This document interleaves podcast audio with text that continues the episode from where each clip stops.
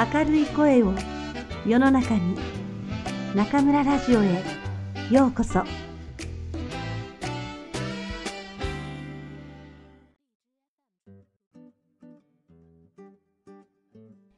窓際のトットちゃん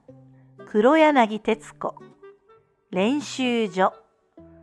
トットちゃんはお行儀よく歩いている。犬のロッキーもたまにトットちゃんの顔を見上げながらやっぱりお行儀よく歩いているこんな時はパパの練習場を覗きに行く時に決まっていた普段のトットちゃんは大急行で走っているとか落としたものを探すためにキョロキョロしながら行ったり来たりとかよその家の庭を次々と突っ切って垣根から潜って出たり入ったりしながら進んでいくという風だった。だから今日みたいな格好で歩いているのは珍しくそういう時は練習所だなってすぐ分かった。練習所はトットちゃんの家から5分くらいのところにあった。トットちゃんのパパはオーケストラのコンサートマスターだった。コンサートマスターっていうのはバイオリンを弾くんだけど、トットちゃんが面白いと思ったのは、いつか演奏会に連れて行ってもらった時、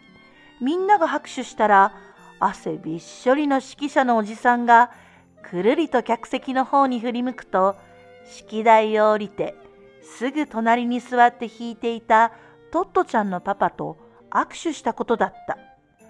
そしてパパが立つとオーケストラのみんなが一斉に立ち上がった。どうして握手するの？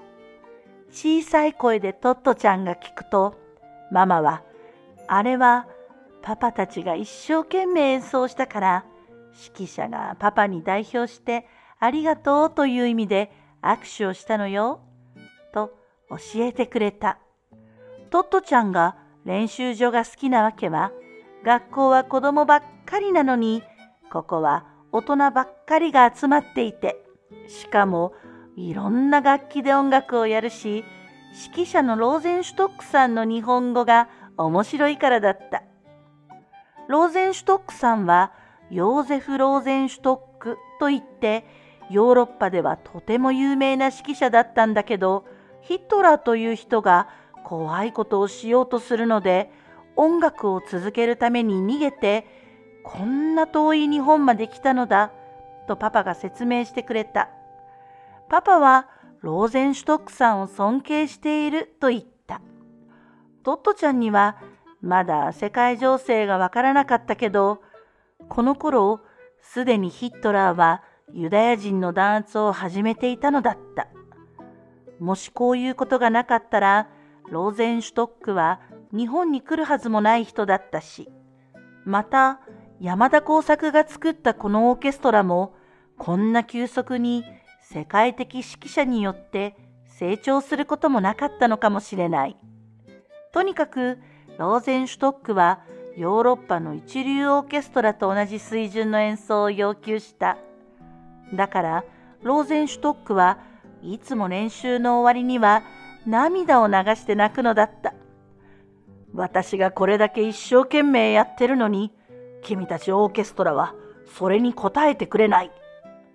すると、ローゼンシュトックが練習で休んだりした時に、代理で指揮をするチェロのトップの斎藤秀夫さんが一番ドイツ語が上手だったので、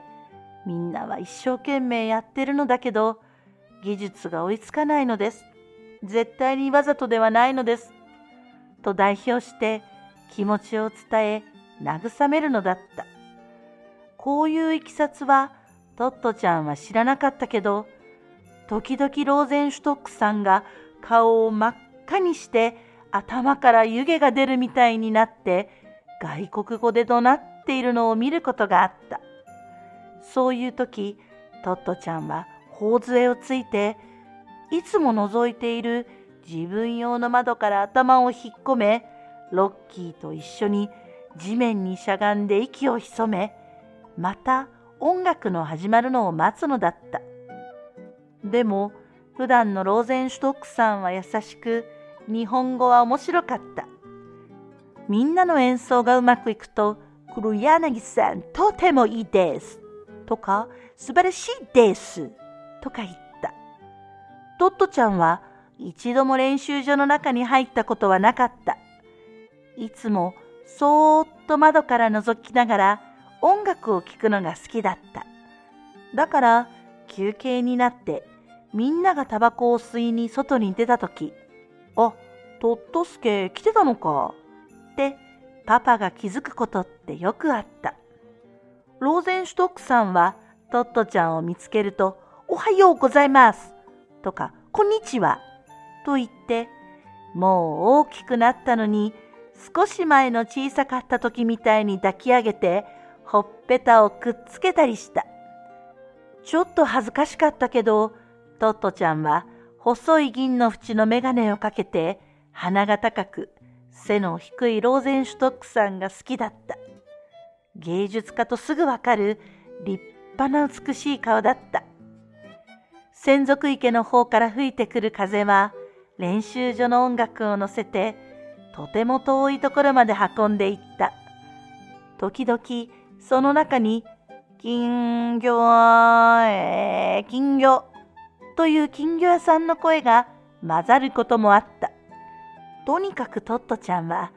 少し西洋館風で傾いているこの練習所が気に入っていた。